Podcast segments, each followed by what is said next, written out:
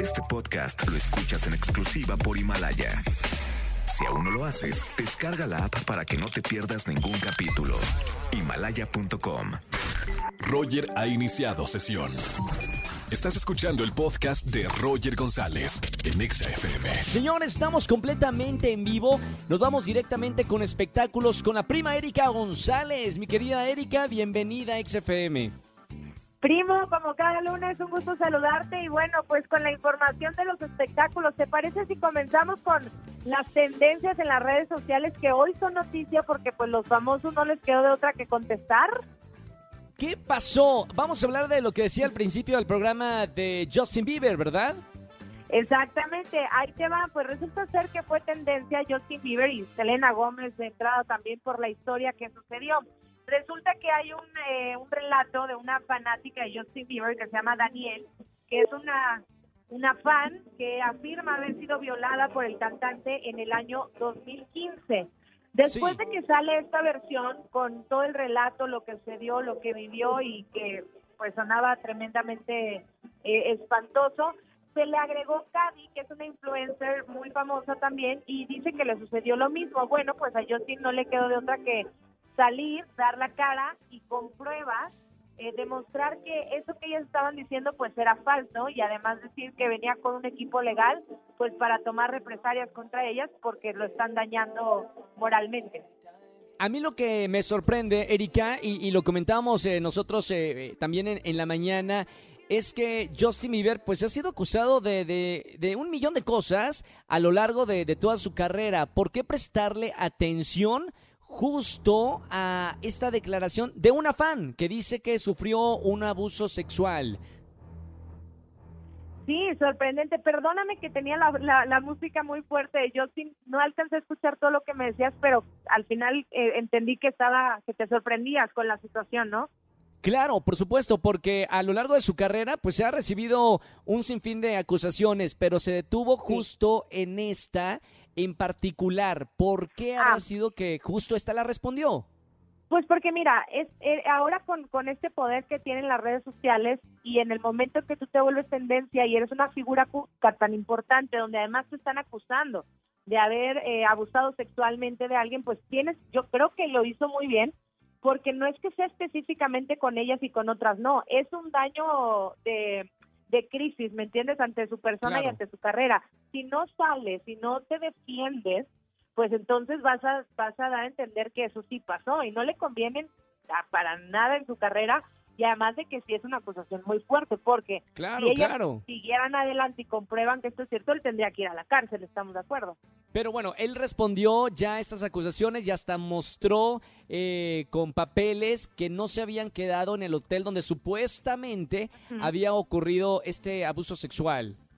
Sí, él demostró que, que había rentado una casa y de hecho pues te, decía que Selena Gómez también vino a la par de esta tendencia porque él en ese momento tenía una relación con ella y bueno pues al final era con, con quien comprobaba cómo pagaron los mensajes cuando rentaron y demás y ahí salió pero bueno veremos más adelante si estas chicas dan una entrevista ya sabes algún medio eh, en periódico, en televisión, en radio o en lo que sea. Pero ahora te voy a contar de otra tendencia que también explotó las redes sociales, algo que sucedió nacionalmente y nosotros trabajamos con él, es Horacio Villalobos. Pues resulta ser que Amanda Titita eh, lo acusó de ser una persona homófoba, de ser una persona un misógino y de haberla atacado durante mucho tiempo. Entonces te lo pregunté a Horacio y así nos respondió para XFM. Horacio Villalobos con nosotros en XFM. Cuéntanos porque fuiste tendencia el sábado, el domingo también, prácticamente todo el fin de semana, a raíz de unas declaraciones que hizo Amandititita. Después tú aclaraste todo en Venga la Alegría y ella terminó mandando un mensaje. ¿Qué opinas de todo lo que sucedió? Bueno, eh, todo surgió por un sketch de Desde Gallola de hace más de 10 años eh, la sección se llamaba TV Churros, donde criticábamos cómo los medios amarillistas asusan a los artistas para que les den exclusivas, etcétera, y si no lo haces te tratan mal. Y el sketch era una parodia sobre eso. Eh, ella subió un trozo a las redes y entonces parecía que la estábamos agrediendo nada más. Esto después de toda la ola que desató Chumel Torres. Y entonces ella, me imagino que estaba ofendida desde hace muchos años por esto y lo sacó. Eh, lo que hicimos en Venga la Alegría y yo en ese momento fue eh, confrontar la situación y explicar eh, cuál era el contexto del video, porque más decía yo, Amandititita en sus canciones también habla de crítica social, entonces yo supuse que ella lo comprendería, pero a final de cuentas, bueno, pues explicó, confronté, di la cara y se solucionó. Perfecto. ¿Qué opinas, Roger?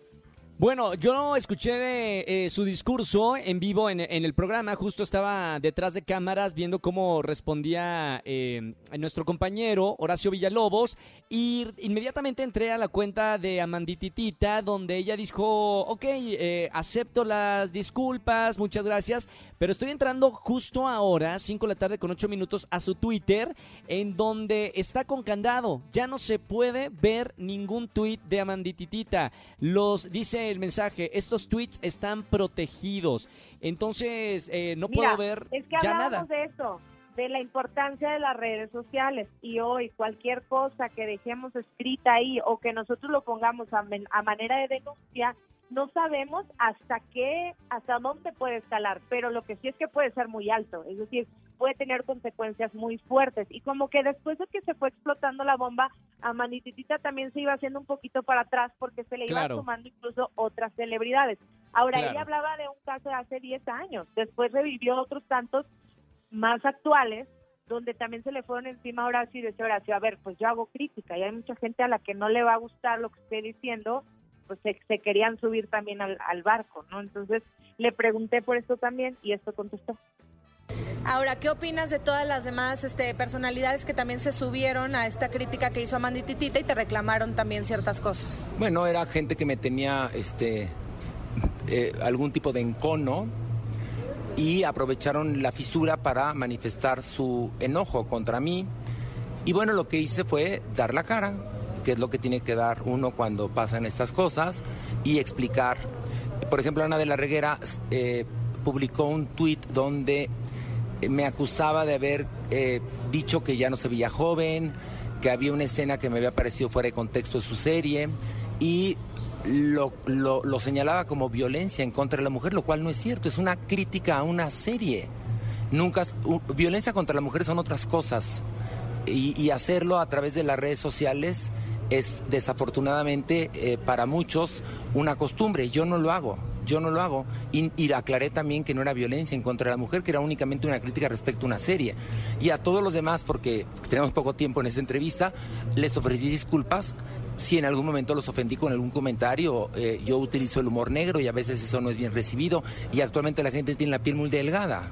Ni homófobo, ni homófobo, ni misógino, ni nada de esas cosas. Sería absurdo que yo fuera homófobo, misógino, cualquiera de esas cosas, si al contrario me lo he pasado la vida defendiendo estas causas, porque son mis causas.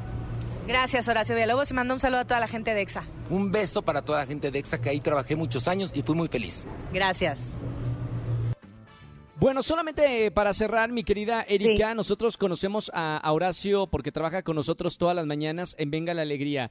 Les digo de corazón, no conozco a, a- a un ser humano de verdad tan respetuoso y profesional como Horacio Villalobos. Si su humor negro se malinterpreta, es de a quien va dirigido eh, a lo mejor eh, el humor, la comedia o los comentarios, pero él maneja ese tipo de humor y de verdad es una persona realmente profesional y, no podría ser, bueno, todas eh, los adjetivos que le habían dicho en redes sociales. Claro, y de pronto nada más como dices para cerrar rápido, si en algún momento uno se equivoca, también es de sabios, ¿no? Pedir perdón y creo que Claro. eso fue lo que hizo y pues ya, ahí quedó. Bueno, ahí comprenderán todas la- las tendencias. Le llovió a Justin Bieber, a Horacio Villalobos, a todo el mundo le, le llovió el fin de semana. Gracias, Dicen Erika, por la tú, información. Eh, no, no, no digas, no digas que mira, ahora estábamos comentando, estábamos comentando en los, en los comerciales que ya como no hay espectáculos en vivo, ya los artistas no salen, ya no saben ni qué escribir, entonces se van a cosas de hace 10 años atrás, algunas revistas amarillistas, eh, Sí. porque no tienen contenido, entonces ni modo, le que le te puede llover, te puede llover, y como decía Horacio Villalobos, somos figuras públicas y en algún momento alguien va a saltar para decir algo. Eh, pero bueno, buen ejemplo de Horacio Villalobos de, de pedir disculpas si alguna vez se sintieron ofendidos con aquellas personas que pues les hizo algún comentario eh, de comedia negra. Gracias. Nos escuchamos el lunes de nueva cuenta y síganme en mis redes sociales, arroba Eri González. Gracias, Erika. La prima en los espectáculos todos los lunes. Escúchanos en vivo y gana boletos a los mejores conciertos de 4 a 7 de la tarde por Exa FM 104.9. Este podcast lo escuchas en exclusiva por Himalaya. Si aún no lo haces, descarga la app para que no te pierdas ningún capítulo. Himalaya.com